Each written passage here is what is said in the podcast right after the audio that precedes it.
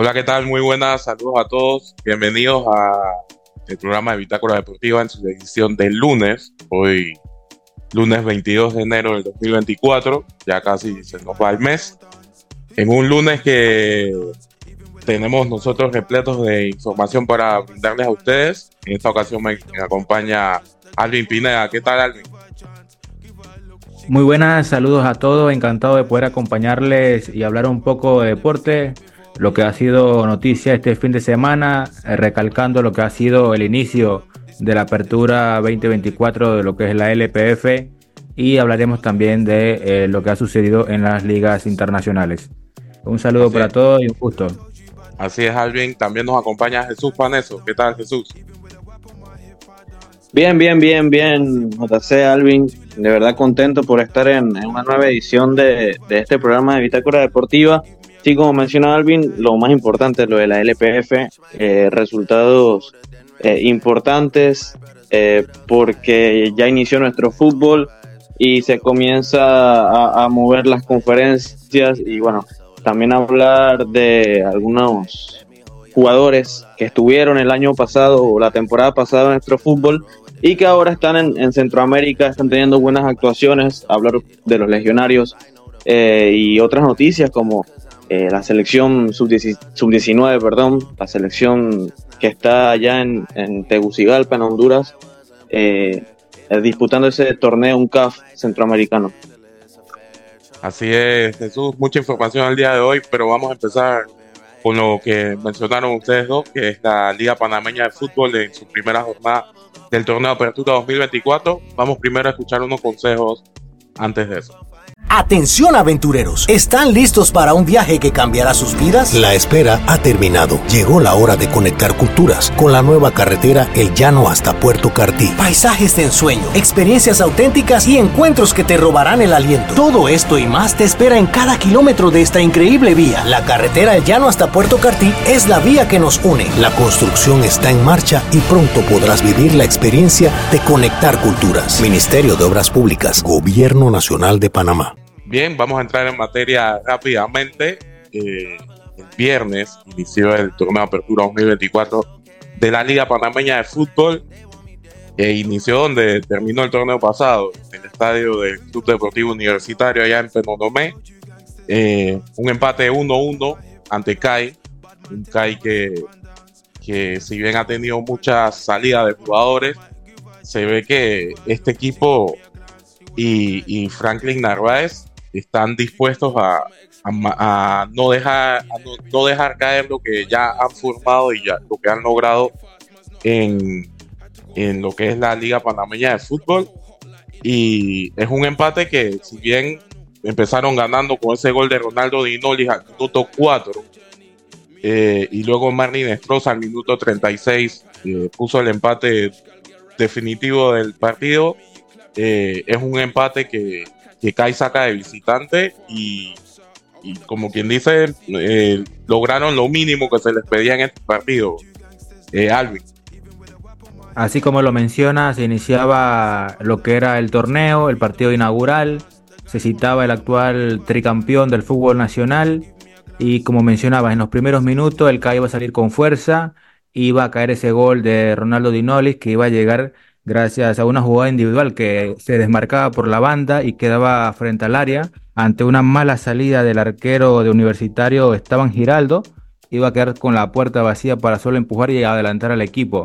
Parecía que el CAI seguía con el ritmo del torneo pasado, un ritmo muy por encima de los rivales, pero el Universitario supo reponerse, eh, tomando en cuenta también la localidad y, la gente que se dio eh, la presencia en el lugar eh, lograron contrarrestar un poco y siento yo que tal vez por los cambios que han habido en la plantilla del CAI costó un poco el desarrollo del juego.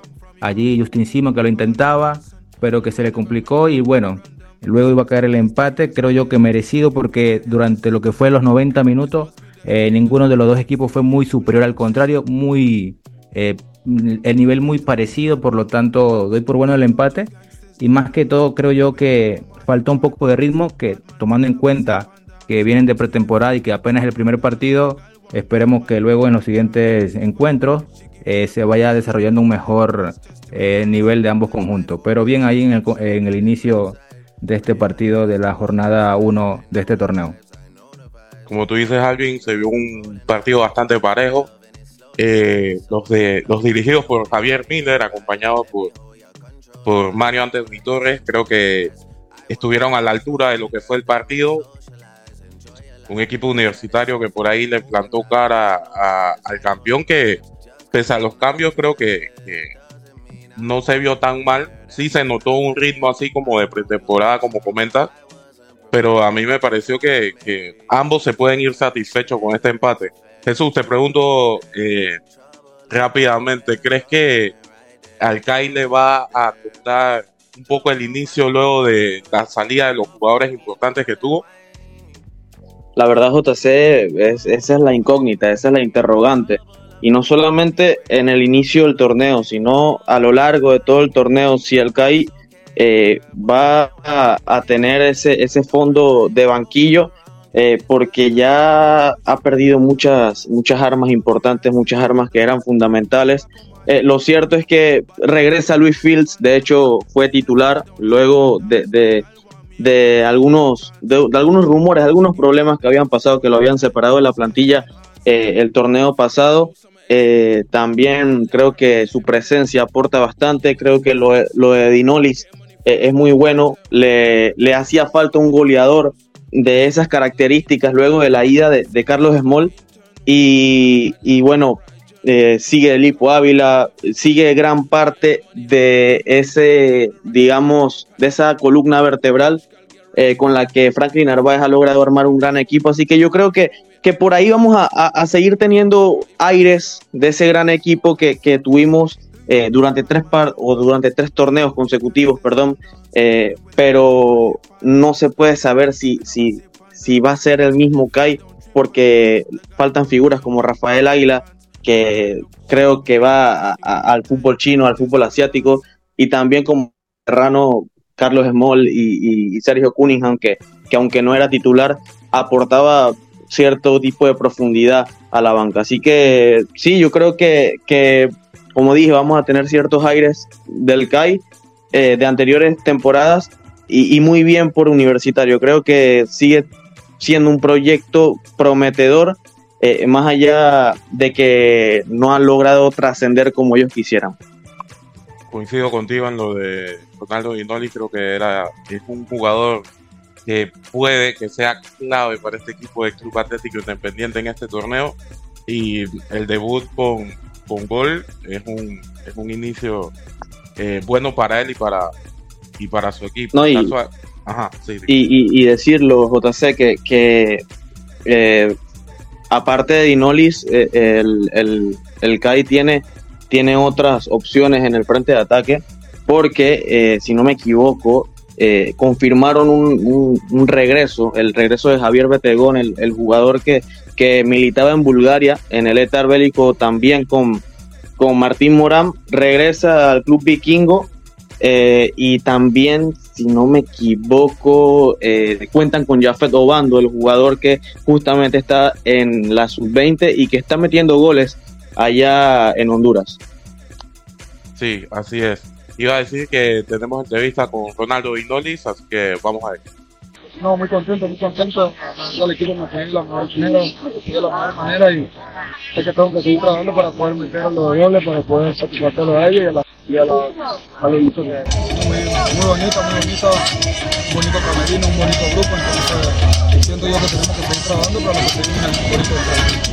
Bien, ese fue Ronaldo Dinolis, el goleador para Calle en este partido. También tenemos entrevista con el goleador para el equipo de Universitario, Omar Inés.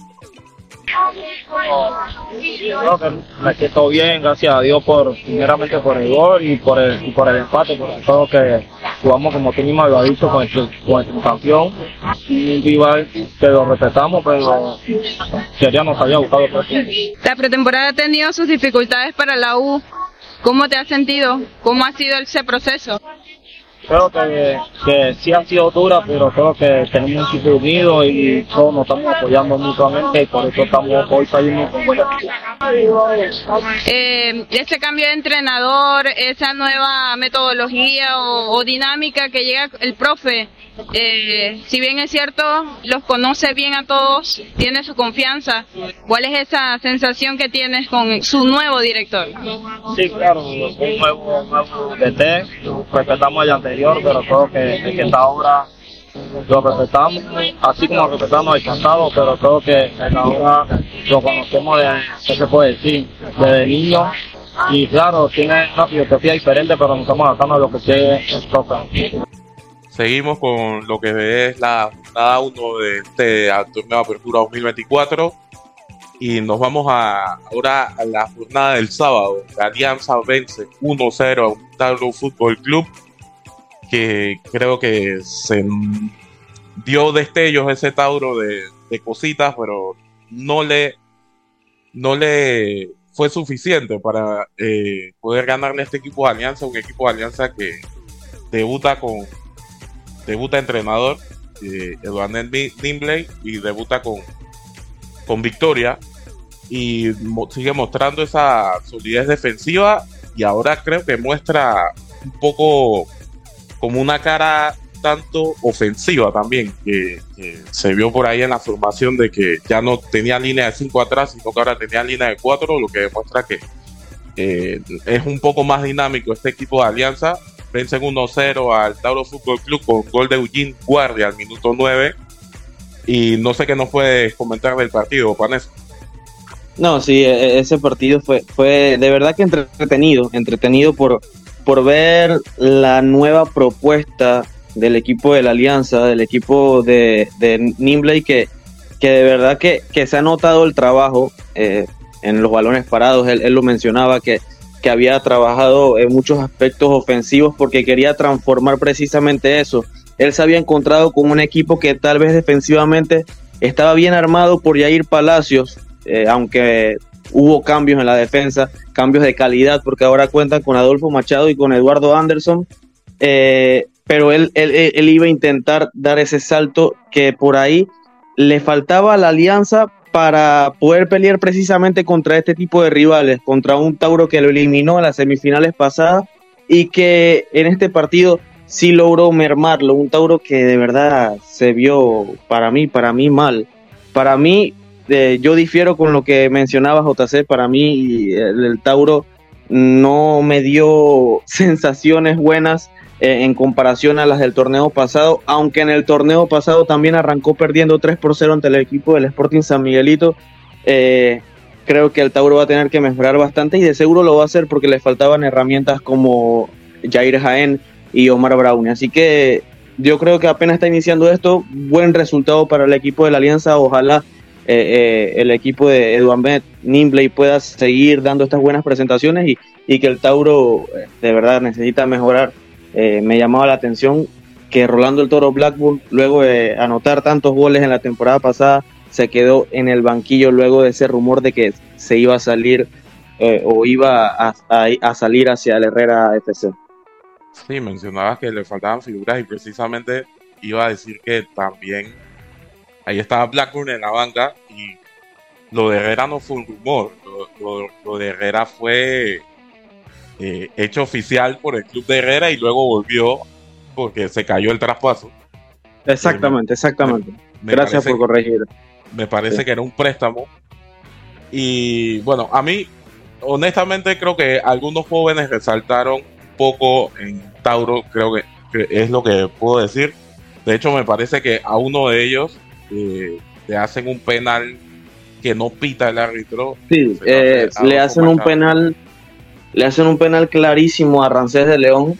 Eh, era súper claro el penal de que había cometido Adolfo Machado. El árbitro no dice nada. Para mí, Rancés de León, de lo mejor que presentó el Tauro, eh, un chico que hizo las cosas muy bien en las Águilas eh, de la U en la temporada pasada en Liga Brom.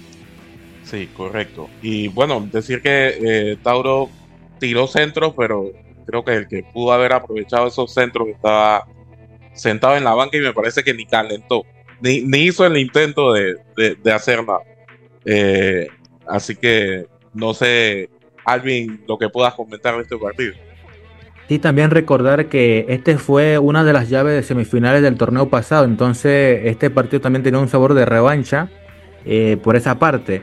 Em, muy bien por la parte del técnico debutante, en este caso de Dominic Blake, que como mencionabas, eh, debutaba con una propuesta diferente a la anterior. Todos conocemos a Jair Palacio, un técnico que prioriza el orden eh, defensivo, mantener todo controlado y bueno, vamos a ver qué, cuál va a ser la propuesta de ahora en adelante que parece ser un poco más ofensiva, más atrayente al juego en ataque.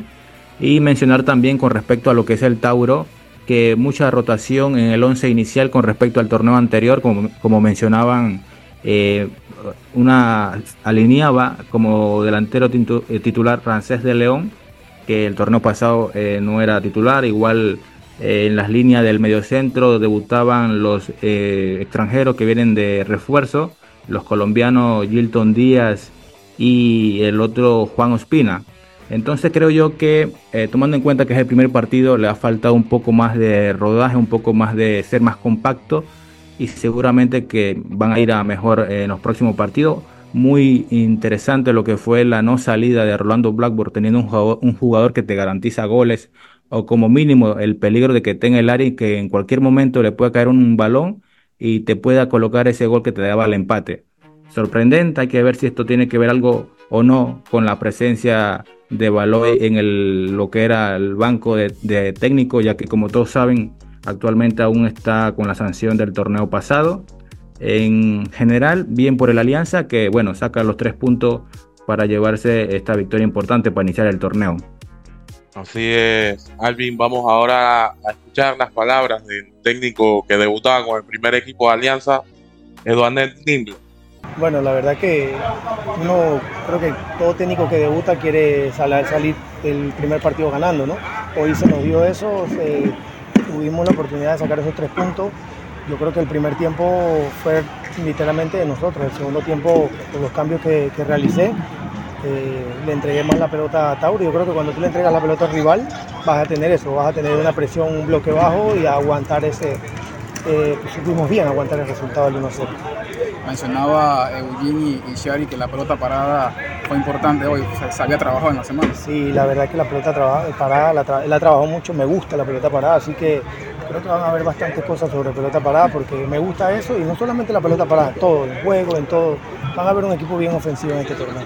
Miremoslo de esta manera, Alianza pierde la semifinal con Tauro, así que creo que hoy te enfrentas, yo respeto mucho a Tauro, es uno de los equipos más vanagloriados aquí en el país con los títulos que tiene, pero independientemente de eso, mis jugadores sabían a qué nos íbamos a enfrentar y que teníamos ese sinsabor de la semifinal del torneo pasado.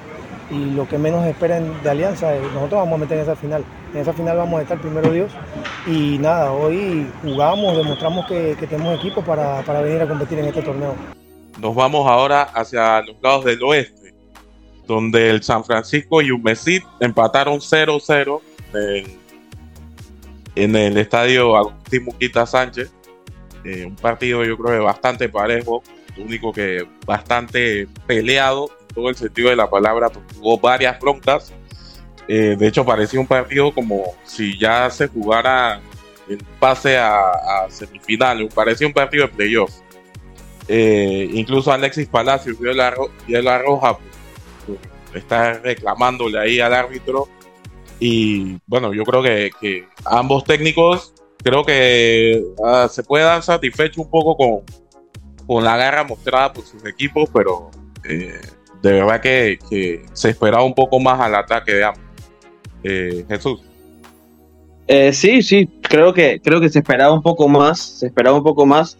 Creo que también es, es como común en el San Francisco que empiece estas temporadas eh, frío y, a pesar o a, digo, a medida que van pasando las fechas, se vaya calentando y vaya consiguiendo los goles. Pasó en el torneo pasado.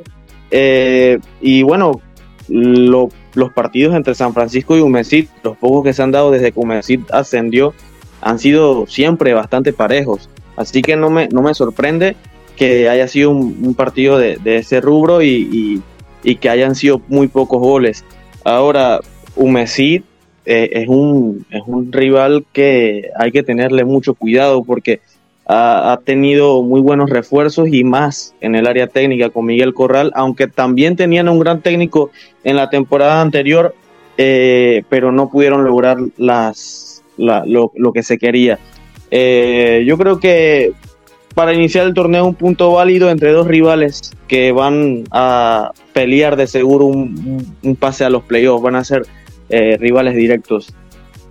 Alvin, a ti te voy a preguntar no sobre lo futbolístico, sino que ayer se vio una imagen donde el estadio al lado estaba súper alumbrado, estaba lleno prácticamente y el estadio Agustín Muquita Sánchez estaba casi en la oscuridad, con la cancha espantosa y con poca gente, la verdad. Creo que la gente, la gente era la misma de la cantidad de sillas que no hay en las gradas de Agustín Muquita Sánchez apuesta. ¿Qué, qué, qué, qué, ¿Hasta cuándo crees que va a aguantar este Muquita Sánchez así tan dejado, quien dice? Como lo mencionas, muy lamentable la situación actual del estadio, como vemos todos eh, fin de semana tras fin de semana los últimos eh, torneo, eh, la cancha como tal se va deteriorando, lo que es el mismo campo como tal, y bueno, viendo las gradas, las luces, los focos se van quemando, no son reemplazados, y bueno, se van poniendo denuncias ciudadanas, publicaciones, pero no vemos nada, ningún cambio, ninguna gestión de que vaya a mejorar, y probablemente va a seguir así hasta que algún día, esperemos no suceda, algún jugador se lesione o salga la asociación de futbolistas a protestar como lo hicieron en su momento con el Maracaná para que dejaran de jugar y bueno, a ver si eh, las autoridades que le tomen eh, hacer algo, las autoridades correspondientes puedan gestionar lo que es el mantenimiento y para preservar lo que es el, en este caso, un deporte que ayuda a lo que es el bienestar social de la sociedad, en este caso la chorrera. Lamentable y esperemos pronto alguna solución para todas las personas que practican el deporte en esta ciudad. Y bueno, quería hacer también un comentario con respecto a lo que fue el partido como tal, tomando en cuenta que el San Francisco cerró muy bien lo que fue el torneo anterior, se esperaba quizás un poco más de, no sé, un poco más de intensidad, un poco de claridad frente al gol, eh, pero no fue así. Hay que recalcar que el equipo ha tenido importantes refuerzos, como lo fue Darwin Pinzón, que viene de ser figura en lo que era la Umesid, el, era el jugador que sobresalía el torneo pasado.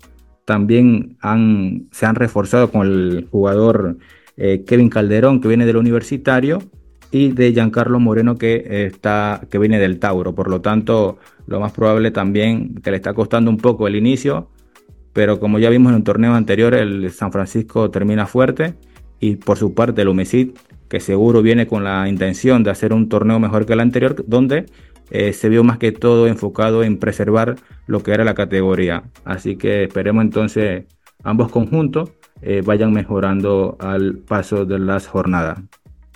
Vamos a escuchar ahora lo que nos dijo eh, Gary Stempel, entrenador del San Francisco Fútbol Club. Sí, decepcionada obviamente con el 0-0 ah, en casa, aquí en la Moquita. Creo que en el segundo tiempo tuvimos mucha posición del balón, tuvimos nuestras oportunidades. Ah, el equipo de UMC defendió bien, ah, buscando el contragolpe y nosotros manejamos eso también muy bien. Pero falta un poquito los jugadores nuevos, uh, Zúñiga, para adaptarse un poquito más, pero muy contento con Kevin Calderón atrás, Chonta por la izquierda muy bien y Darwin son un excelente partido. Sí, los primeros partidos de la temporada siempre son un poquito un poquito difícil y el juego brusco que vimos lamentablemente aquí, muchas más tarjetas amarillas, rojas. se notó que el equipo todavía le falta ritmo como muchos los otros, pero es un poquito, tenemos que aprovechar el próximo partido que jugamos en casa aquí contra la U y para sumar. Sí, y atrás también estoy contento con los los refuerzos, poco a poco vamos a ver lo, mejor de ellos. fuerte también. Tenemos dos jugadores sub-20 que jugó la temporada pasada que está en Honduras, Virgilio en Moises que anotó un gol contra Salvador. Ah, ellos son jugadores que también nos ayudó mucho la temporada pasada y para, ah, para esta temporada lo vamos a necesitar. Bien, al igual que tú, Alvin, destacaba el hecho de la llegada de los refuerzos y, y bueno, la satisfacción que siente al haber visto el partido que hicieron. Y vamos ahora también a escuchar a Miguel Correa, el entrenador de Messi. Sí, bueno, creo que la primera parte, eh, bueno, la controlamos bastante bien. Hay que decir que mi equipo está en construcción. Creo que somos el equipo con más cambios de, de toda la, la, LPF. Es cierto que, bueno, hemos hecho buenas incorporaciones, pero hoy el equipo venía un poco justo, sobre todo eh, de medio campo hacia adelante. Pero bueno, rescatamos un buen punto, un punto sufrido fuera de casa y lo damos por, por muy bueno. Claro, cómo no, es que hay una mezcla muy, muy explosiva aquí, ¿no? Hemos traído, o hemos fichado dos muchachos españoles que yo conozco muy bien, eh, tenemos tres chicos colombianos, los cinco cupos de, extranjeros, eh, jugadores que vienen de, de, otros clubes, es mucha mezcla, eh, nos tienen que dar tiempo. No tanto ya mal, quería potenciar más a, a Beitia, por eso los cambios un poco de, de sistema, ¿no? Joseba cuando se junta con Pepe Ávila genera eh, bueno, muchas ventajas, mucho peligro, es un jugador que yo, yo conozco muy, muy bien, ¿no? tiene mucho recorrido en la segunda B y es un jugador que nos va a aportar mucho y más juntándose ahí con, con Pepe Ávila. ¿Qué tanto se le puede desvirtuar un poco el funcionamiento por la salida repentina de Saldaña en esa acción bastante accidentada? Claro, es que acabamos, jugamos sin nueve, jugamos con dos extremos arriba, entonces perdimos la referencia, ¿no? Entonces, bueno, los caminos no podíamos jugar en largo porque no teníamos referencia, teníamos que eh, buscar balones al pie y era, se complicó todo un poco más, pero mi equipo acabó sufriendo, defendimos bien el resultado y un punto muy mérito. Bien, ahora pasamos al partido que cerró la jornada del día sábado, partido bastante complicado para así decirlo, para el arbitraje eh, desarrollado en el complejo deportivo Omar Torrijos en los Andes. El Sporting San Miguelito recibió al Deportivo Árabe Unido y este partido terminó 2-2 con dos goles de Jordián Sánchez y por parte del Árabe Unido, eh, Brian Guevara y Rafael Emanuel al ocaso del partido a, los seis minutos de descuento después de los 90 metía eh, 2-2 definitivo. Eh, un partido, como ya dije, bastante influenciado por lo que fue el arbitraje para mí. Y me sorprendió también en este partido cómo estaban algunos jugadores entre ellos. Alvin. Un partido que iba a ser muy intenso, como mencionabas, iba a estar adelantando lo que era el Árabe Unido gracias a Brian Guevara al minuto 9 que iba a poner el 1 por 0 pero el Sporting iba a reaccionar de la mano de Jorleán Sánchez con un buen gol desde el borde del área con la pierna derecha colocaba el empate. Pasando los minutos, eh, muy disputado el balón, y luego iban a haber unas incidencias, una falta, eh, iban a retirar con tarjeta roja por doble amarilla a Leslie Heralde, se quedaba con 10 el Sporting. Minuto más tarde, eh, también se quedaba con 10 el árabe gracias a un manotazo que era expulsado en ese momento el jugador del Árabe Unido, si no me equivoco, Gabriel Brown. Por lo tanto, eh, muy peleado en lo que era el mediocampo. Eh, en ese momento, una jugada más de polémica, si aún ya no estaban sucediendo, un posible Oxai, que luego viendo las imágenes se logra apreciar con claridad que sí estaba Oxai, Jorleán Sánchez, que iba a poner el 2 por 1 que en ese momento subió al marcador y cuando ya todo parecía que iba a culminar 2 por 1, ya todos los fanáticos estaban celebrando, ya eran en los minutos de reposición, prácticamente en el último minuto, la última jugada, iba a aparecer Rafael Emanuel para de pierna derecha, creo yo, poner justicia en el partido y colocar el 2 por 2 final. Creo yo que eh, siendo eh, lo más salomónico en lo que era el resultado, porque ningún equipo demostró ser más eh, contundente o más dominador en lo que fue el juego y al final yo creo que un punto para cada uno es lo mejor.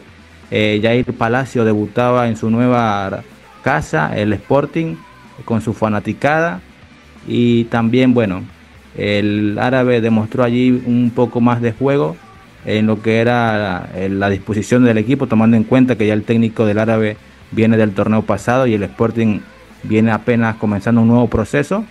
Pero bien, creo ahí que el resultado no estuvo mal, tomando en cuenta la incidencia, la polémica, la disputa que tuvo el juego como tal en lo que era este partido que cerraba la jornada sabatina. Por ahí, eh, bueno, Sporting se comió varias que tuvo frente al arco y lo que sí me sorprendió fue la actitud de jugadores que han compartido camerino, ya sea en club o en selección, entre ellos mismos. Había como un roce serio ahí entre varios. Específicamente, uno que me llamó bastante la atención fue entre Gabriel Torres y, Armando Cooper. Eh, pero sí, yo creo que se nota el trabajo que ha venido haciendo Alberto Valencia con este equipo del Árabe Unido. Y creo que hay que esperar todavía para, para seguir viendo el trabajo de Jair Palacio con el Sporting, que por ahí en una entrevista lo escuché que había dicho que, bueno, las semanas habían sido provechosas y que, y que bueno, todavía le, tocaba más trabajo con este equipo y creo que por ahí, eh, no sé, yo siento que el arbitraje condicionó el partido con esas dos expulsiones eh, en la roja de Gabriel Brown le saca roja directa, pero creo que por lo mismo le sacó primero amarilla a Leslie Heraldes, que ya tenía amarilla y por eso se fue con roja. Así que muchos, muchos pueden pensar, y creo que lo piensan, que al final compensó eh, con esa expulsión de Gabriel Brown. Pero bueno, ya eso queda en anécdota. Jesús, ¿qué te pareció el partido? Bueno, más allá de que, de que como menciona Alvin, eh, fue un partido bastante eh, cortado en el medio del campo, bueno, tal vez no tan cortado, no sé si sea la palabra correcta, pero sí fue un partido que por ahí no fue el más vistoso, no fue el más vistoso, sin embargo para mí fue el partido más entretenido de la jornada, más que todo por cómo termina. Ya Alvin y yo, no lo hemos mencionado, estábamos allá en, en los Andes y, y, ya yo le decía a Alvin que bajáramos a, sacar las entrevistas y cayó el gol de Rafael Emanuel. Creo que nadie se esperaba ese, ese, esa gran acción, eh, esa peinada por parte de su compañero y, sin dejarla caer el delantero, él aprendió, creo que es un, un, gran jugador con mucha presencia en el área y que le sumará mucho a este equipo de Nino Valencia que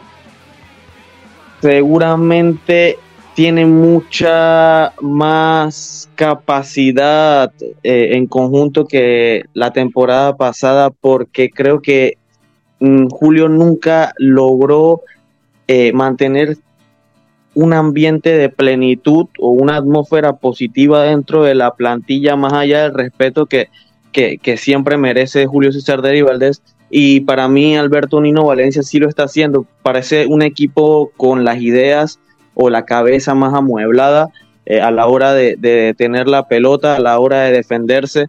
Creo que es un área unido diferente y que eh, para mí va a estar eh, entre los que peleen por, por, por destacar en esta conferencia del Este. Lo del Sporting, wow, un horrible primer tiempo eh, mejoró significativamente para mí en la segunda mitad, eh, pero sí, para mí condicionado totalmente el partido con ese gol de Jorlián Sánchez, sobre todo, digamos que las expulsiones para mí no, no, son tan descabelladas porque eh, tal vez lo de Heraldes sí era expulsión porque de repente la primera falta sí fue tarjeta amarilla y la segunda en verdad eh, perdió la cabeza porque aunque no fue tan no fue tan contundente el golpe o el manotazo, eh, ya, ya estás claro que tienes una tarjeta amarilla y que tienes que por ahí medirte más. Entonces sí, para mí lo de, la, lo de las rojas por ahí eh, no, no, lo meto, no lo meto tanto dentro del término de polémica, pero lo del fuera del lugar de Jorlián Sánchez es, es increíble. Estaba prácticamente dos cuerpos adelantados y el árbitro no, no decretó el fuera del lugar. Eh, un buen resultado, el mejor partido para mí en la jornada 1 de este torneo de apertura de la LPF 2024. Vamos a escuchar lo que dijo Alberto Nino Valencia, el entrenador del Araunios. No, esto es un gol anímico importante para el semestre. Creo que de otra forma luchamos hasta el final, colocamos cambios ofensivos siempre. Intentamos ser un, equipo que tenía la propuesta para ganar, a pesar de que estábamos visitantes en los Andes. Y de una u otra forma creo que conseguimos un gol merecido, porque no, no nos merecíamos ir perdiendo porque creo que todos observaron y vieron un poco lo que fue el desempeño el cual estaba perjudicando totalmente. ¿no? muy molesto, muy molesto, eso es lo que estoy comentando acá, creo que debemos mejorar ese tipo de detalles, creo que las tarjetas rojas cual me, me, colocan a mí, luego un gol de offside, creo que de otra forma salí un poco perjudicado con el tema arbitral, pero bueno, creo que ellos van a ir creciendo igual que nosotros en esta liga y tratar de mejorar este tipo de espectáculos para la afición y para también no ocurra este tipo de cosas en los partidos. ¿no? Profesor, el equipo a pesar de las expulsiones, luego también ese gol que menciona, el equipo no bajó los brazos, el equipo insistió recalcar lo que es el carácter y lo que usted le pide en ese momento a sus jugadores. ADN Colón, este es un equipo que el eslogan no, se lo he regalado de gratis. Creo que este es un equipo que tiene un ADN importante, una intensidad importante y a pesar que el equipo hoy no estaba muy ordenado en defensa, porque el equipo no me gustó hoy muy poco en defensa, creo que de otra forma creo que las ganas y las garras del Colonel salieron a en el día de hoy. Ahora escuchamos lo que tiene que lo que lo que dijo Jair Palacios eh, sobre este partido eh, que en su debut en casa frente a su fanática. A ver, yo creo que tiene que existir los errores para perfeccionar.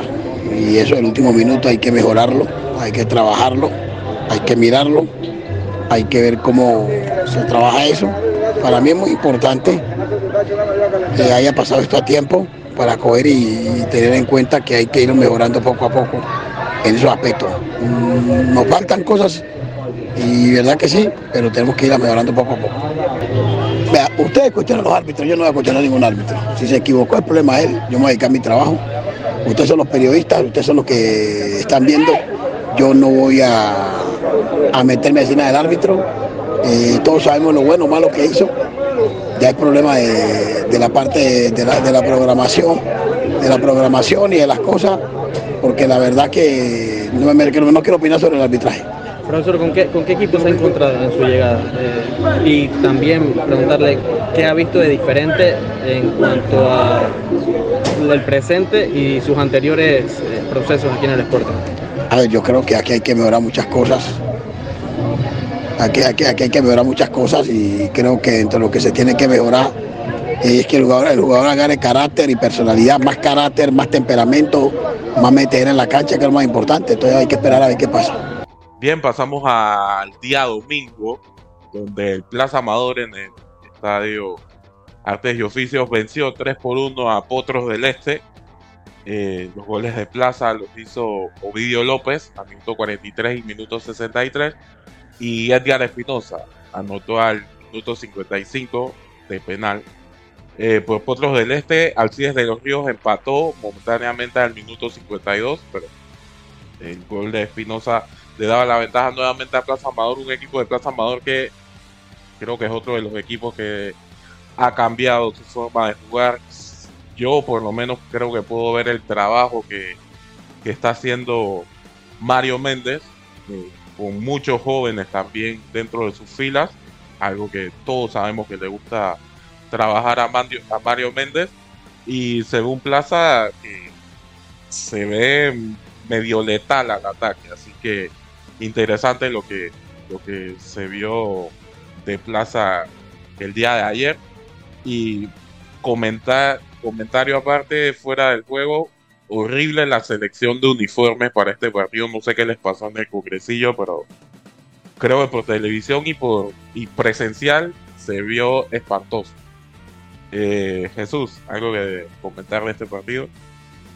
Sí, no, es la primera vez, eh, tocando el tema de las camisetas, no es la primera vez que ocurre esto en la LPF. Para mí, eh, eso, yo no sé en qué quedan lo, los congresillos aquí en la LPF, porque ya eh, es, es reiterado, es muy reiterado, no debería pasar en ninguna oportunidad, porque ni en la televisión ni en el estadio se podía distinguir si el jugador era de Plaza Amador o de por el Club Deportivo del Este. Había que prestar mucha atención. Eh, hablando sobre el partido, eh, wow, creo que eh, el juego de, Plaza es el más lúcido que, vi en, todos los equipos en esta primera fecha. Eh, para mí Plaza se vio muy bien, se vio muy bien eh, eh, con Alberto Negrito Quintero en el frente de ataque junto a Edgar Espinosa, Edgar Espinosa, el MVP de la anterior Liga Prom. para mí importante que le den la oportunidad a este jugador y que, y que comience a tomar confianza porque eh, no es lo mismo jugar en Liga Prom que, que en la LPF, lo está haciendo muy bien y el hombre que para mí está siendo el, el mejor del Plaza Amador ya desde hace varias temporadas, Ovidio López, eh, siempre destacando, siempre eh, buscando el arco, tiene remate de larga distancia, tiene asociación y hoy lo demostró. Hoy la asociación que hubo entre esos tres fue importante para el Plaza Amador. Que, wow, eh, da un golpe contundente sobre la mesa luego de que al principio o, en la pretemporada todo el mundo lo pusiera como uno de los favoritos luego de que tuviera tan buenos refuerzos, empezando por Mario Cholito Méndez y también en la defensa con Gerardo Negrete, que hoy también se vio muy bien. Muy bien también lo de los jóvenes, el caso de Juan Jiménez, el caso de Kevin Walder esperando su oportunidad en la banca. Eh, creo que también en los últimos años eh, es algo que ha identificado bastante a Plaza porque el año pasado también Mente León intentó hacer algo similar, no le terminaron de salir las cosas, esperemos que eh, Mario Chorito Méndez sí lo pueda hacer de muy buena manera. Comentar también en este partido la lesión de Didier Dawson, que empezó al minuto 78 y salió lesionado al minuto 84. Una entrada fuertísima de Alex Herman, defensor de, de Potros del Este. Eh, al final a Dawson se lo terminaron llevando al hospital en ambulancia por, miedo a lo que pudiera tener en ese oído izquierdo, me parece. Y bueno, Plaza Amador emitió comunicado diciendo que fue sometido a evaluaciones médicas en un hospital de la localidad y se descartó la presencia de fracturas óseas. Eh, se encuentra en proceso de recuperación y bueno, el día de hoy eh, se estarán llevando pruebas a cabo para ver eh, el alcance de la lesión que pudiera tener. Recordemos que en este tipo de lesiones hay que esperar un poco que baje la hinchazón de golpe para poder tener un, diagnóstico más, más claro de lo que puede ser la lesión. Así que Esperemos que no sea nada. Didier Dawson, que fue tema también la semana, porque no, no pudo irse con la selección sub-19, porque al final su equipo necesitaba, eh, iba a ser parte de, de, la convocatoria para este partido. Al final ingresó y bueno, se lleva este golpe que esperemos que se quede solo en eso. Alvin, ¿algo que decir sobre este partido? También mencionar lo que era que era un duelo de debutantes en los banquillos. Debutaba Mario Méndez con el Plaza y por su parte por Potros debutaba John Cagua, el ecuatoriano que viene a debutar en nuestro fútbol nacional. Seguramente está en la etapa de adaptación. Sabemos que el fútbol panameño es particular a los demás fútbol en la región y seguramente irá adaptándose a los jugadores que mantiene en las próximas jornadas. También mencionar lo que era el debut de Edgar Espinosa, el delantero veragüense que viene a hacer una temporada buena con el Veragua United en segunda en la Liga Prom y que bueno, debutó con gol. Esas, esas debut que se dieron en este encuentro. Así es. Vamos a escuchar a uno de los debutantes, quien dice que vuelve al fútbol nacional, Alberto Quintero, dejando sus impresiones del partido. No, la verdad que feliz, feliz por el resultado. Creo que hemos hecho una, buena pretemporada. Hemos empezado con el pie derecho, que era lo que queríamos, y nada, felicitar a la afición que nos vino a apoyar. Un partido que prácticamente se soluciona en la segunda parte por ahí. ¿Qué, qué le digo el profesor Mario Monde en ese, en ese medio tiempo? No, no, no, en el primer tiempo nos dio que nos fuéramos al vestuario ganando. Eh, la verdad que en el segundo tiempo creo que mejoramos un poco más. Eh, partido a partido, hemos salido de una pretemporada. Es normal que, que, se dé esta situación, pero nada, yo creo que el equipo se mostró a la altura, a lo que quería el entrenador, se hicieron todas las cosas buenas, ahora lo importante es que se ganó y, a corregir los errores que, que se cometieron. Bueno, la verdad que feliz por, por, los chicos porque escuchan, eh, son chicos trabajadores, humildes. Y eso es lo importante, ¿no? De que, de que sepan escuchar. Aquí yo vengo a trabajar, a competir, vengo a seguir aprendiendo, nunca se debe aprender. Y la verdad que a un chico que le hablo bastante, porque a él le gusta conversar conmigo, le gusta que le dé consejos. Y yo le dije que si él sigue así, puede ser uno de los goleadores de este torneo. Y mira, ha empezado bien, la verdad que está con confianza, está convencido de de su físico, de su talento y eso es lo importante, ¿no? Ahora toca seguir, eh, a ellos, a los más chicos, exhortarles a que sigan trabajando, que no se relajen, que, el camino es largo. ¿Sientes que el título de este, este semestre es una obligación para, para Plaza? Bueno, sí, hay presión, siempre hay presión, eh, la afición quiere, quiere campeonar, quiere la octava, eh, la directiva, el cuerpo técnico y nosotros los jugadores. La verdad que nosotros nos preparamos para eso, para, para llegar a finales pero es paso a paso, es día a día, partido a partido y yo creo que tenemos un gran grupo para poder llegar, pero siempre y cuando sigamos trabajando con, mucha humildad y con mucho sacrificio. Escuchamos también palabras de Ovidio López, eh, bigoleador en este partido también. Bueno, gracias a Dios por este primer partido, porque lo esperamos mucho en pretemporada, esperando este partido, eh, sabiendo que lo necesitamos ganar y bueno, me siento súper bien por este doblete y nada, pedirle gracias a Dios por esto. Sí, sí, sí, eh, bueno, nos llevamos súper bien, Negrito es una gran persona y como jugador un gran profesional y bueno, siento que la cosa se me hace un poco más accesible jugando con Sí, sí, eh, bueno, se me viene dando la cosa del torneo, dos torneos atrás y bueno, eh, quiero seguir así con esa racha y bueno, la gente espera mucho de nosotros este partido y bueno, daremos lo mejor de nosotros hasta el final. ¿Cómo ha sido el trabajo con el profesor Mario Manda? Bueno, desde que llegó el profe nos pidió mucha exigencia, sabiendo que tengo un club grande con mi plaza amador y bueno, que demos todo lo de nosotros dentro de la cancha para que consigamos el título. Ahora toca un rival que también es candidato como Sporting. Sí, sí, un rival fuerte como Sporting y bueno, vienen de empatar con Árabe y bueno, iremos con todo para poder sacar los tres puntos. Sí, sí, bueno, nada que pedirle a ellos que están con nosotros en buenas y malas y ellos esperan mucho de nosotros en este torneo y con los refuerzos, aunque tuvieron mucho suspendido, pero bueno, lo que estamos, estaremos lo mejor para regalarle algo bonito. Bien, y vamos a cerrar este tema LPF con el partido realizado en Atalaya entre Veraguas United que recibía al Herrera Fútbol Club. Al final el Herrera se lleva la victoria gol de Ronaldo Córdoba, otro que regresa y está goleando de una vez, eh, metió gol de penal a los seis minutos del descuento de la primera parte y gol de Eiber Flores también, eh, un, un, golazo, hay que decirlo, eh, le quedó la pelota ahí, le pegó con pierna derecha, ya había hecho otros goles iguales, así que no es sorpresa que Eiber Flores se saque uno, uno de estos trucos de la manga, así que para mí yo creo que fue un partido bastante dinámico, por así decirlo. El Veraguas United por ahí lo intentó, creo que paga su derecho a piso de estar en, en primera división, luego de venir de Liga Pro con la historia que ya todos sabemos. Y el Herrera Fútbol Club eh, aprovechó las que tuvo. También hay que decir que Marcos de León salvó en varias ocasiones al equipo de Veraguas United y al final me parece justa la victoria de Herrera Fútbol Club. ¿Qué te pareció a ti, Al? Como lo mencionas, es un partido bastante dinámico, bastante parejo, donde ambos equipos en los primeros minutos intentaban buscar lo que era el arco contrario para lograr la anotación. Y no iba a ser entonces hasta lo que era los últimos minutos de la primera parte con ese penal que mencionas que iba a estar transformando Ronaldo Córdoba en su regreso al torneo nacional.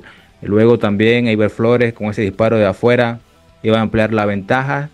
Y bueno, por su parte Veragua se vio un equipo que muchos juveniles eh, debutaban por primera vez en lo que era la LPF. Eh, muchos jugadores que lo intentaban, pero que se notaba que a pesar de que siempre se dice que la LPF no tiene nivel, que la LPF carece de muchas cosas, pero hay un nivel. Y bueno, creo yo que a estos jugadores que están debutando aún les falta.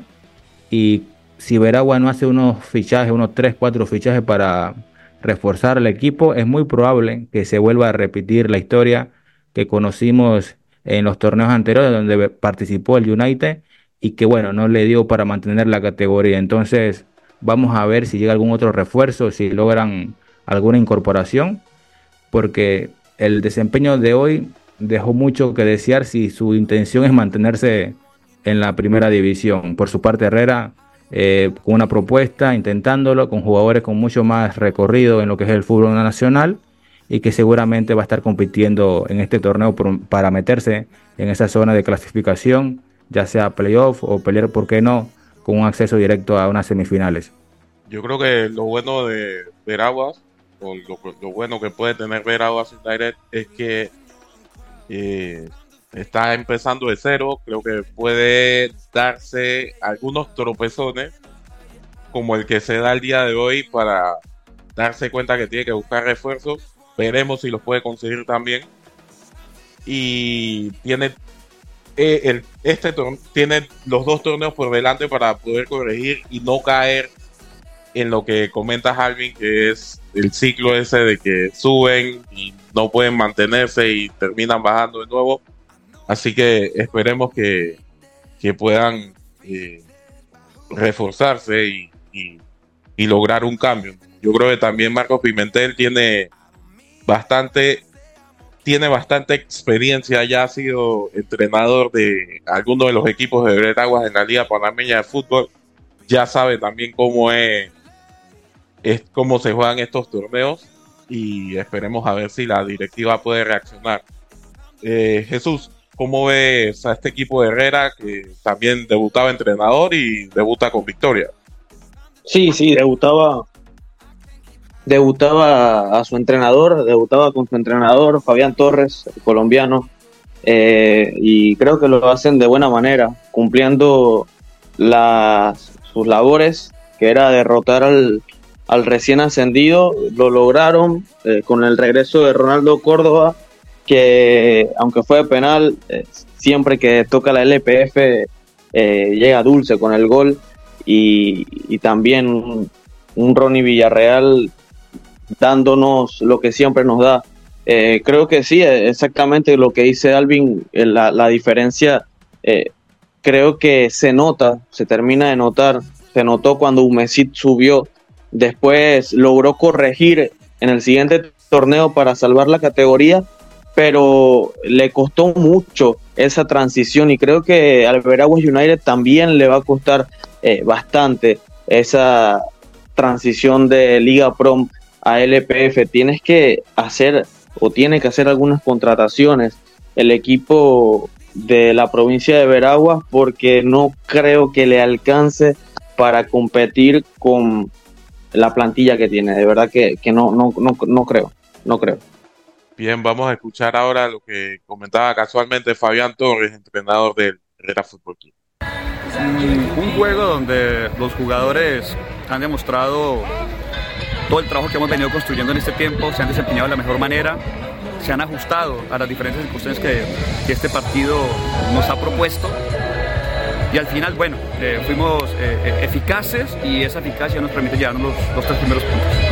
La filosofía del primer tiempo, ¿no? Tocar los balones entre los, los centrales, luego buscar el espacio arriba con, con Eston San y buscando también a Ronaldo Córdoba, ¿no? Sí, esa es la idea, promover un un ataque combinativo más funcional, donde tratemos de eh, acumular jugadores en torno a la pelota para luego buscar a esos jugadores que están libres eh, en zonas despejadas. Y con base en eso, bueno, tratar de aumentar nuestras probabilidades de, anotar un gol. La sensación de tener nuevamente a Ronaldo Córdoba, que fue el MVP de la temporada pasada, hoy esta vez nuevamente está en el Herrera Fútbol, Fútbol Club siendo referente nuevo. Bueno, Ronaldo es un jugador espectacular y además es un líder que siempre está conduciendo al equipo hacia los objetivos que nosotros queremos. Así que estoy agradecido con la vida de poder contar con él. Genial, genial, pero al final esto se debe a los jugadores y se debe también a todas las personas que están detrás de esto. Eh, mi asistente Pablo, mi, eh, mi, preparador físico Pablo, mi asistente Alberto, mi preparador de portero Luis Silva, eh, mi analista Rigoberto, los dos fisioterapeutas. Bueno, al final eso es un trabajo de todos. Profesor, las sensaciones que le puede dejar el Herrera Fútbol Club en este torneo, ¿no? Para competir, ¿no? En, este, en esta conferencia oeste. Bueno, queremos competir, queremos competir. Y, y eso implica intentar superar lo que Herrera ha hecho hasta este momento. Año 2021 son campeones, ojalá. De lo que nos dijo Fabián Torres, me gustó que diga que viene a competir, porque si no me equivoco, otro entrenador del Herrera Fútbol Club había dicho que que ellos estaban para desarrollar jugadores. Creo que eso también es parte de los equipos, pero me gusta que haya dicho también el técnico que quiere competir. Eiber Flores me parece que dijo que el primer objetivo era, era ser primero en, de la conferencia. Me gusta esa ambición que tiene en Herrera, así que veremos cómo termina. Vamos a escuchar también lo que dijo Ronaldo Córdoba, jugador de Herrera Fútbol. Creo que nosotros estábamos conscientes del compromiso que teníamos hoy. Sabemos que esto apenas está empezando, pero queríamos empezar con pie derecho. Gracias a Dios se dio. Eh, empezamos con un triunfo que, que, que la verdad a la larga el torneo va a ser muy importante. Ahora hay que pasar la página, recuperarnos y pensar en un Mesías. Las sensaciones tuya, de tu parte, no siendo la temporada pasada MVP, jugador del torneo, vuelve de nuevo a Herrera hoy y anota su primer tanto hoy. Claro, yo creo que yo, yo, yo lo trabajo, lo trabajo día y noche. Creo que me he preparado bien durante todo este tiempo para pa, pa competir. Es muy difícil mantenerse en el ritmo de competencia que yo estoy. Hay que trabajar, gracias a Dios las cosas me están saliendo, tanto como física como, mentalmente.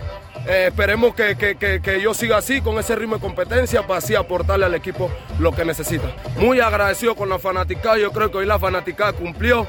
A pesar de todo, yo creo que, nuestra gente nos está apoyando, estamos sintiendo ese apoyo y esperemos que sea así siempre. Y vamos a, a escuchar a Marcos Pimentel, entrenador de Veraguas, a ver cómo fue ese debut para él un poco triste, eh, pensando arrancar y teníamos la ilusión de arrancar con el pie derecho. Eh, lastimosamente, una pequeña desatención el primer tiempo ya terminando, se comete el penal. Ya de ahí el partido queda un poco condicionado porque teníamos que adelantar un poco más la línea, se adelantaron, eh, se hacen los cambios, el equipo mejora, tuvimos las ocasiones de, llegar, no pudimos concretar y en una salida ahí un pase mal, le queda boqueando al, al jugador de Herrera, nos hacen el segundo y ahí un poco complicado porque ya nos cuesta abajo, eh, es lamentable. Como dije, queríamos tratar de arrancar con el pie derecho porque tuvimos muy poco tiempo de, de preparación. Pero bueno, está así, bienvenido a LPF, estamos aquí, tenemos que mejorar en el camino. Eh, nos va a costar un poco eh, mejorar con derrota, pero lo vamos a hacer y bueno, ya pasar la página y ya pensar en el Kyle. Bueno, la verdad que son dos do, do chicos. Eh, para mí no lo hicieron mal, lo hicieron correcto, pero lógicamente en el EPF se necesita un poquito más de, jerarquía ahí. no es que lo hicieron mal, lo hicieron correcto, como dije. Eh, les tocó hoy debutar, ya que Tito Mendoza estaba suspendido y el otro central que pensamos traer llega mañana y le tocó. Y esto es así porque para eso están en la plantilla, para eso nosotros le dimos la confianza. Javi Abrego debutan en primera división y no tuvo culpabilidad en los dos goles. Igual eh, Derek, también es un chico que viene de Colón. Se les da la oportunidad acá y bueno, tenemos que mejorar en esta zona específicamente y eso es lo que vamos a hacer en, los próximos, en los próximos días. Sí, nosotros estamos bien con, con Alexis, Alexis ya es prácticamente de la casa, Ever también es un jugador que, que, nosotros observamos y que pensamos que nos va a ayudar bastante. Lógicamente está un poquito fuera de forma, pero yo sé que él va a agarrar ritmo y no, nos va a aportar eso que necesitamos. Eh, como dije, eh, mañana llega un central eh, uruguayo, que ya observamos bastante en los videos y ya llegamos a un acuerdo con él. Y estamos en la búsqueda de, de un 9 de área que también estamos viendo si, si lo podemos inscribir antes de la tercera fecha, que es el, el, plazo que tenemos, para ya tener la plantilla completa y ya tenemos que trabajar con lo que tenemos, con los muchachos del patio. Bien, vamos ahora con unos consejos y volvemos en la segunda parte del programa.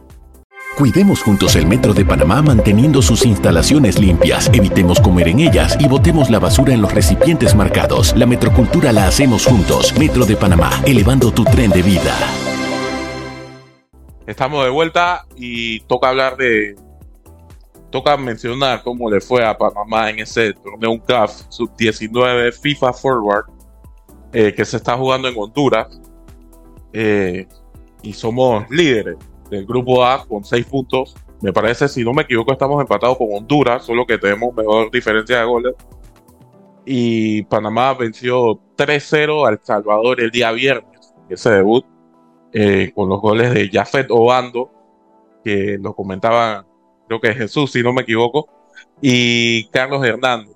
Carlos Hernández y Moisés, y Moisés Garibaldo también metían los goles en ese 3-0 sobre El Salvador. y el día de hoy, el día de ayer, Panamá venció 4-0 a Nicaragua con goles también de Jafet Obando, Rafael Mosquera de penal, Carlos Hernández también volvió a marcar y Julio Rodríguez. Eh, Panamá que se estará enfrentando el día de mañana a Honduras para ver quién termina siendo el líder del grupo A.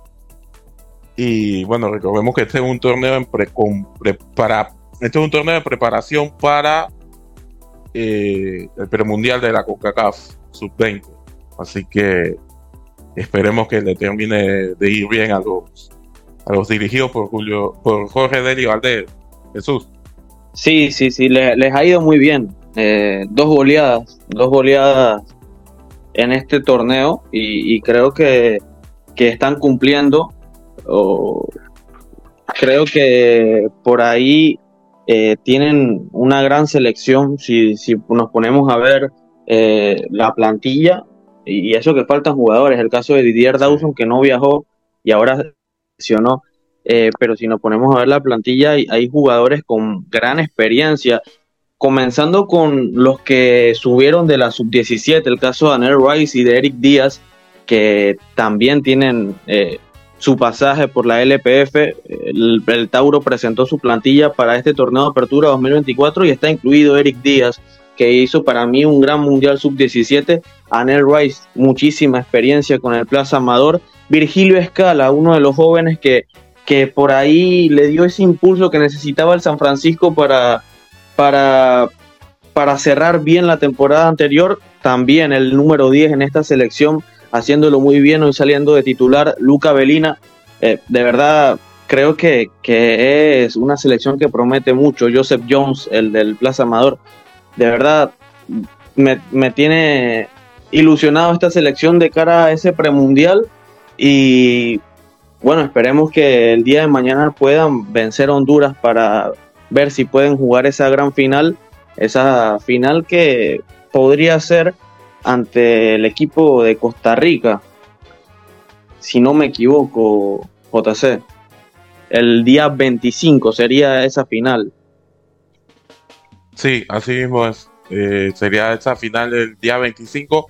Igual recordemos que eh, en este torneo se juegan todas las posiciones ese mismo día, así que vamos a ver cómo, cómo termina eso por allá. En el grupo B, para mencionarlo, está eh, la selección de Guatemala el primero con siete, con seis puntos, seguida por Costa Rica con cuatro, eh, seguida por Cuba con uno y cierra Belice el grupo con cero puntos que Belice que le han metido 13 goles, 7-1 le ganó Costa Rica dice el viernes, así que también para destacar ese resultado. Vamos a pasar con a, mencionar el, resultado del amistoso de la sub-17 femenina que se prepara de cara al campeonato femenino de la CONCACAF. Eh, perdieron 5-2 ante Costa Rica, allá en Costa Rica. El primer tiempo fue un 3-0 clarísimo para la selección de Costa Rica eh, hubo unos cambios en la segunda parte para la selección de Panamá. Por ahí Cristabela Ríos anotó de cabeza y Alison Onodera anotó el segundo gol para Panamá pensando que se podía remontar, pero al final eh, terminan cayendo 5-2 esta sub-17 femenina que, que bueno, esperemos que todos estos amistosos sirven para, para poder corregir antes de, del torneo serio, así que esperemos que se tome nota y, las muchachas puedan seguir su desarrollo aquí también. Vamos ahora con los panameños por el mundo. ¿Qué me tienen, muchachos? Bueno, vamos a comenzar con los panameños por el mundo. Comenzamos con Jorman Aguilar, que tenía participación este fin de semana con comunicaciones y tuviendo una buena participación con gol y asistencia en la victoria de comunicaciones 3 por 0 contra China Bajul en lo que es la liga de, en este caso, Guatemala. Sí, aparte, aparte de Jorman, eh, eh, los ex vikingos, los ex vikingos, eh, los que se fueron al fútbol centroamericano, específicamente a Honduras y Nicaragua, lograron destacar. De hecho, uno de ellos, o dos de ellos anotaron goles, hablamos de Carlos Small que, que hizo ese, ese golazo enorme en su debut con el Real España. El jugador jugó los 90 minutos y, de verdad que sorprendió a todos con ese, ese gol. La levantó como de fútbol playa y, y la, la metió en el ángulo. Y el otro que también debutó en el fútbol hondureño fue Jorge Serrano. No anotó, tampoco asistió, pero jugó los 90 minutos y dio muy buenas sensaciones. Eh, dos jugadas donde, donde casi le cometen penal. En verdad, le cometieron penal, pero el árbitro no decretó ninguno de los dos penales. Estaba viendo los comentarios de, algunos fanáticos del Motagua en, en, Twitter y, y, y, hablan muy bien de Jorge Serrano. Y Sergio Cunningham, que es el, el que debutó también en la Liga Nicaragüense, jugó los 90 minutos y anotó en el minuto 90 más 2, en el tiempo de reposición, anotó en la jornada 1 de la primera división de Nicaragua contra el UNAM Managua con su nuevo equipo, el Real Estelí. Bien interesante y qué bueno ¿no? que le vaya también bien a los, a los panameños que van saliendo. Prácticamente son panameños que están saliendo ahora. Y también Jesús, eh, hay alarma por la lesión de Michael Amir Murillo, ¿no? Sí, como no, hay, hay alarma. Michael Amir Murillo, el día de ayer, el día eh, domingo, exactamente, eh, disputó o salió de titular, salía de titular con el Olympique de Marsella en eh, la ronda de 32. Si no me equivoco, esos son los 16 avos de final de la Copa de Francia. Eh, se enfrentaban se enfrentaban al State Rennes y, y bueno eh, cayeron derrotados por penales. Cayeron derrotados por penales 9 por 8 9 por 8 cayó eliminado el Olympique de Marsella en una tanda de penales larga. Eh, y bueno lastimoso porque el equipo del panameño queda eliminado y y Michael Amir no logró completar ni siquiera 20 minutos del partido porque tuvo que salir por una lesión. Esperemos que, que no sea eh, eh, muy grave. Sí, 16 minutos duró Amir Murillo y por ahí lo que se comenta es que puede tener algo por ahí en el muslo. Creo que el del muslo también había tenido problemas en la Copa Oro, así que a esperar lo que lo que diga el equipo de manera oficial y esperemos que no sea nada grave. Vamos ahora con estos consejos y volvemos con la parte final del programa del día. Atención aventureros, ¿están listos para un viaje que cambiará sus vidas? La espera ha terminado. Llegó la hora de conectar culturas con la nueva carretera El Llano hasta Puerto Cartí. Paisajes de ensueño, experiencias auténticas y encuentros que te robarán el aliento. Todo esto y más te espera en cada kilómetro de esta increíble vía. La carretera El Llano hasta Puerto Cartí es la vía que nos une. La construcción está en marcha y pronto podrás vivir la experiencia de conectar culturas. Ministerio de Obras Públicas, Gobierno Nacional de Panamá. Bien, vamos a la sección de fútbol internacional. Empezamos con la polémica, muchachos, ¿qué dicen? Sí, estoy de acuerdo, estoy de acuerdo. Bueno, vamos a empezar hablando de la liga española, donde el Real Madrid, eh, como quien dice, así, así gana el Madrid, eh, sacó la victoria el día de ayer ante un, un equipo de Almería que le plantó cara. Eh, Lagia Ramazani eh, ponía en ventaja a los visitantes eh, al minuto 1 y luego Edgar González ponía en 0-2 eh, al minuto 43 para irse al descanso con la ventaja. Pero los goles de Jude Bellingham de penal al minuto 57, Vinicius Junior al minuto 67 y Dani Carvajal a los 9 minutos después del 90 le daban la victoria al Real Madrid un partido, como ya hemos dicho, eh, con bastante polémica porque eh, le anulan un gol a la Almería cuando están 1-2. El gol de Vinicius Junior, pues, no hay una toma clara que diga que, que no fue con algo más de brazo que con el hombro. Y eh, en el gol de Jude Bellingham, bueno, el gol de Jude Bellingham es de penal y ese penal eh, cae por porque le pitan una mano a un defensor de la Almería que prácticamente estaba, estaba José Luis recostado encima de él, así que el árbitro, todo mediante VAR, de, todo cayó a favor de Real Madrid, Jesús. Sí, sí, todo cayó a favor de Real Madrid, en verdad. Y, no, no quiero mostrar los colores. No quiero mostrar los colores, pero eh, es increíble cómo, cómo se puede voltear un partido de una manera tan, tan, tan extraña, pero a la vez eh, eh, lo esperabas, porque siempre que juega el Real Madrid y, el, el, Real Madrid va perdiendo, tú sabes que sea por la manera polémica o por la manera mítica, de alguna manera Real Madrid siempre va a tener posibilidades de ganarte el partido y más en el Santiago Bernabéu. Entonces, eh, a destacar eso, yo creo que más allá de, la polémica, eh, las acciones se tienen que generar, el fútbol se tiene que dar para que, para que esas acciones lleguen y, el, Madrid las hace, eh, lo hace, entonces por ahí mérito al equipo merengue en ese sentido, lo cierto es que las decisiones arbitrales para mí sí fueron bastante malas, perjudicaron a la Almería.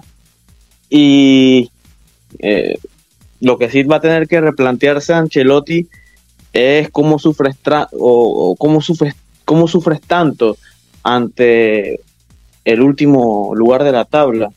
Eh, pero, pero bueno, eh, yo creo que la victoria al final, más allá de que se fue empañada por, por las decisiones arbitrales y por todo lo, lo que se ha hablado del VAR, eh, es, son unos tres puntos que le suman bastante al, Real Madrid en esa disputa por, por la primera posición y por los primeros lugares en la tabla.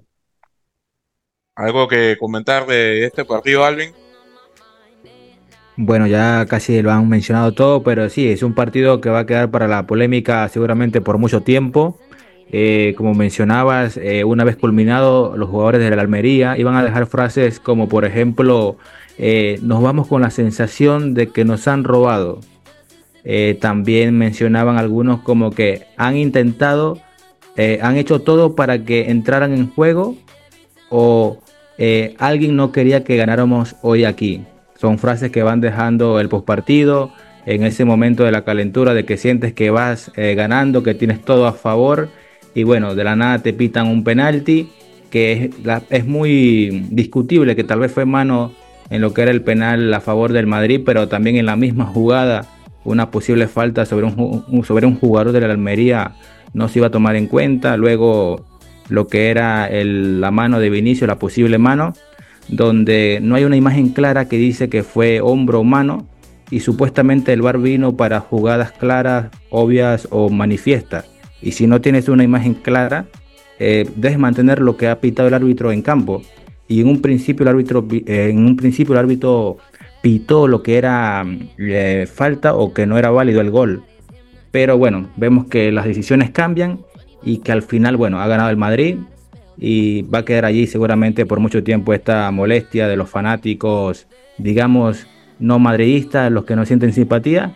Y por su parte los madridistas estarán muy contentos porque el equipo de sus amores ha ganado. Sí, ha ganado y se sigue manteniendo en la pelea por la liga porque el Girona ganó 5-1 eh, con hat-trick de Arten Dovic en 20 minutos. Eh, gol de Sigankov y gol de Stuani también. Le ganó 5-1 al Sevilla. Y el Girona es líder de la primera división con 52 puntos, con un partido más que el Real Madrid.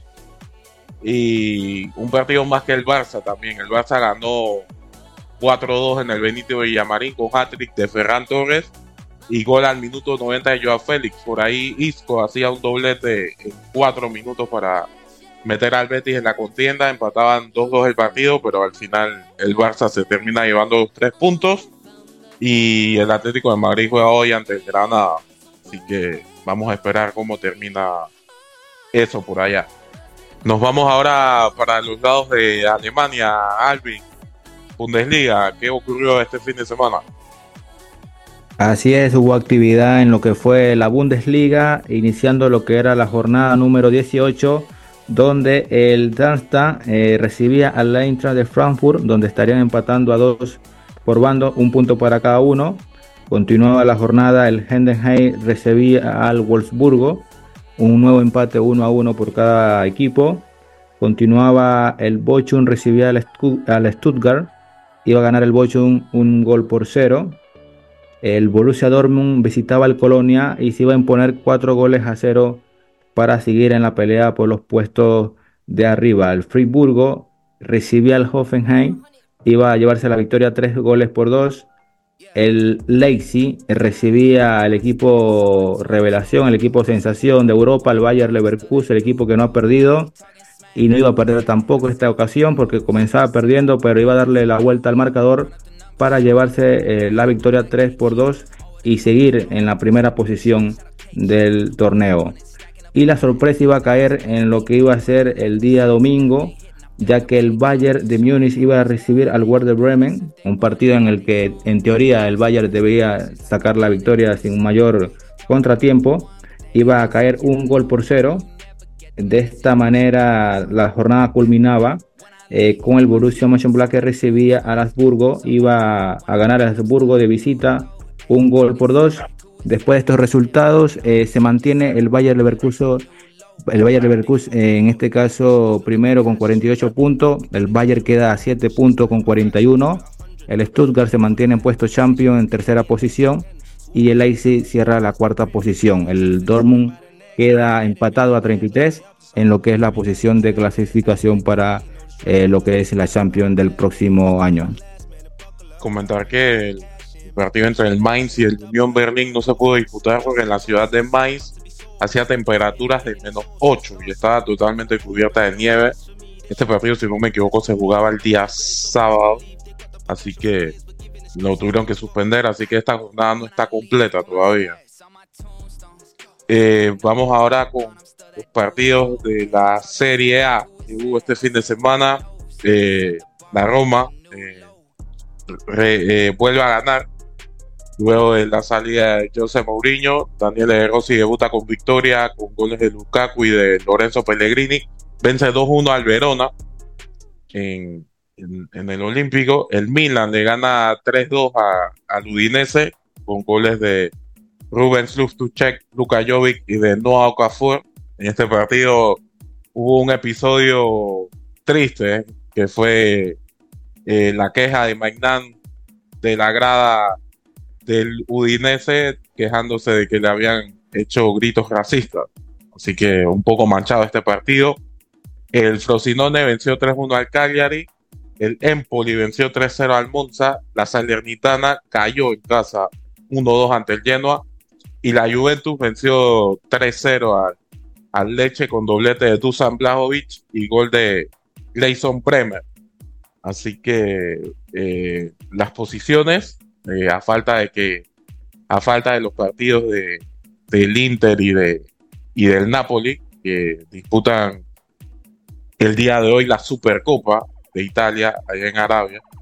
Eh, la Juventus es primera con 52 puntos, el Inter es segundo con 51 puntos, el Milan es tercero con 45, la Fiorentina es cuarta con 34 puntos, la Atalanta es quinta con 33 puntos y la sexta posición la tiene Lazio también con 33 puntos. Así que interesante por allá lo que ocurre en la Serie A. Vamos ahora a pasar con la Premier, Paneso.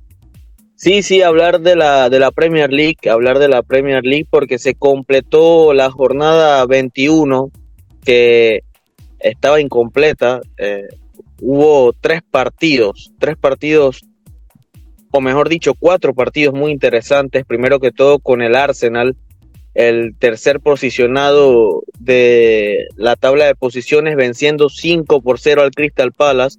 Contundentemente el equipo eh, Goner venciendo al equipo del Crystal Palace. Luego el Brentford venció 3 por 2 al Nottingham Forest. El Sheffield United igualó 2 por 2 con el West Ham United. Y el equipo de uno de los amigos de Bitácora Deportiva, eh, el equipo de Samuel McCauley, de Samuel en el Liverpool, eh, venció por goleada 4 por 0 al Bournemouth eh, de visita. Un Liverpool que es líder, es líder de la tabla de la Premier League con 48 puntos, seguido del Manchester City con 43 y del Arsenal también con 43, pero con una diferencia de goles de más 22, mientras que el City tiene una diferencia de goles de más 25. Seguido, metiéndose en puestos de Champions, el Aston Villa está teniendo una buena temporada el equipo villano y en el quinto lugar, el Tottenham Hotspur con 40 puntos. El West Ham, el West Ham United y el Manchester United eh, le siguen ahí al Tottenham. Y bueno, hablar de los puestos de descensos, el Luton Town es el número 18, el Burnley el número 19 y el Sheffield United el, sotan, el sotanero de la Premier League con tan solo 10 puntos. Hoy se cierra esa jornada 21 con el partido entre Brighton y Wolverhampton.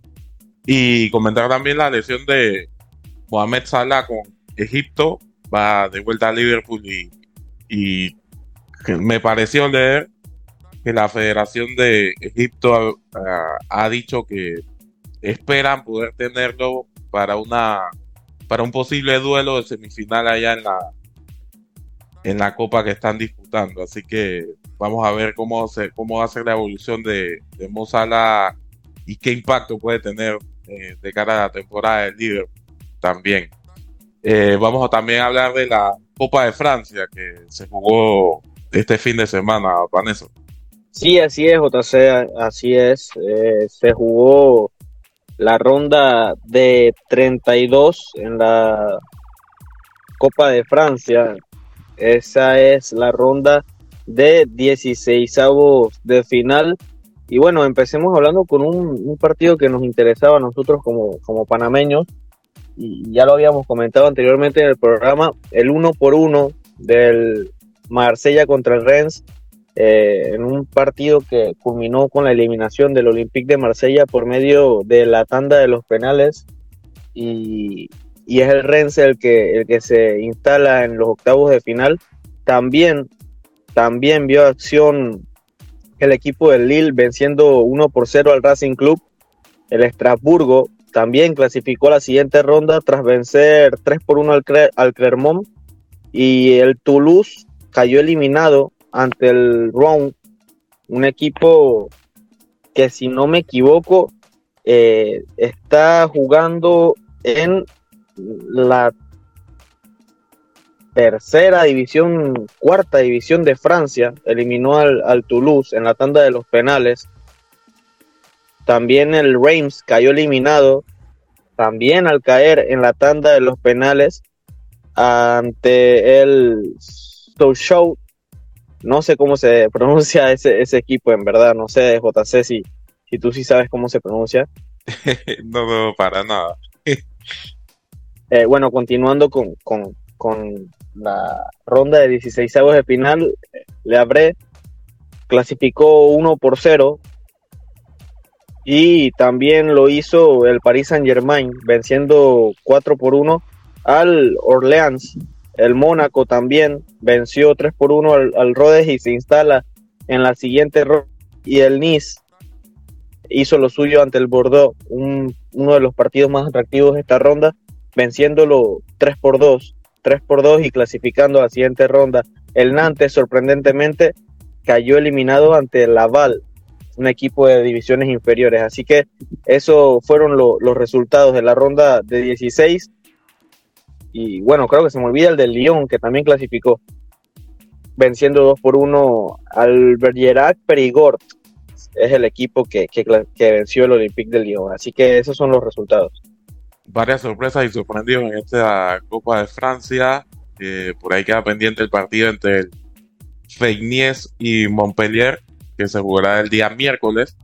Y hablando de sorpresa, sorpresa que se dio en la Eredivisie con esa con esa finalización de la racha histórica que llevaba el, el PSV Eindhoven. Eh, habían empatado ya eh, el récord de 17 victorias consecutivas logrado por el equipo dirigido por Gus Hiddink en la temporada 87-88 y estaban buscando el, el récord absoluto en el fútbol holandés de 19 partidos con victoria de manera consecutiva del Ajax de Johan Cruyff de la temporada 71-72. Al final se termina esa racha con un empate ante Utrecht. De hecho, empezaron ganando, pero al final el Utrecht termina empatando ahí al minuto 53 y, y los esfuerzos que, que, hicieron los delanteros Luke de Jong y, y Bakayoko no fueron suficientes para, para poder eh, mantener esta racha. Eh, acá en la Eredivisie también otros resultados importantes. El Feyenoord ganó 2-1 al Vitesse. El Ajax venció 4-1 al, al Walwick. Y bueno, en la tabla de posiciones, PSV es primero con 52 puntos. Le sigue el Feyenoord 10 puntos por detrás con 42 puntos. El tercero es el Twente con 37 puntos. El AZ Alkmaar cierra los puestos europeos con 34 puntos y el quinto está el Ajax con 31 puntos. Así que bastante apretada esa tabla del 3 al 5, pero del 1 al 2 está con bastante ventaja el PSV. Y con eso cerramos este repaso del fin de semana. No sé si tengan algo más que comentar, muchachos. Alvin. No, más que todo recordar a nuestros oyentes eh, lo que es la superfinal de la Supercopa en Italia el día de hoy, el Inter contra el Napoli y también mencionar eh, que nos, eh, invitarlos a que nos sigan escuchando la próxima edición, que seguramente les tendremos la actualidad de lo que esté sucediendo, seguramente hablaremos un poco de lo que va a ser la Copa del Rey a mitad de semana e invitarlos a que nos sigan en las redes sociales para que estén informados de la actualidad deportiva que va sucediendo en tiempo real de lo que es hecho noticioso para todos. Así mismo es. eso ¿algo para finalizar? No, no, contento, contento de haber compartido con ustedes y con, los oyentes eh, de este podcast. Eh, creo que ha sido un buen programa donde hemos hablado del EPF, de nuestras selecciones inferiores, tanto masculina como femenina y también al final dando un poco de la actualidad, brindándole al oyente un poco de la actualidad del fútbol europeo. Eh, sí, saludos, eh, que la pasen bien esta semana y, bueno, que, sigan disfrutando del deporte, del fútbol y, nos veremos en el próximo podcast. Bien, agradecido con la compañía de ustedes este, este día, también agradecido con todos los que sintonizan el podcast de Bitácora Deportiva y nos vemos en la próxima. Creo que esta semana habrá programa de el Clubhouse hablando de los resultados de esas rondas divisionales de NFL y lo que se depara para la semana. Copa del Rey también, como mencionaba alguien, así que hay mucho, por, mucho se queda en el tintero y seguro ahí estaremos eh, en otro episodio más de Bitácora Deportiva. Así que gracias y saludos.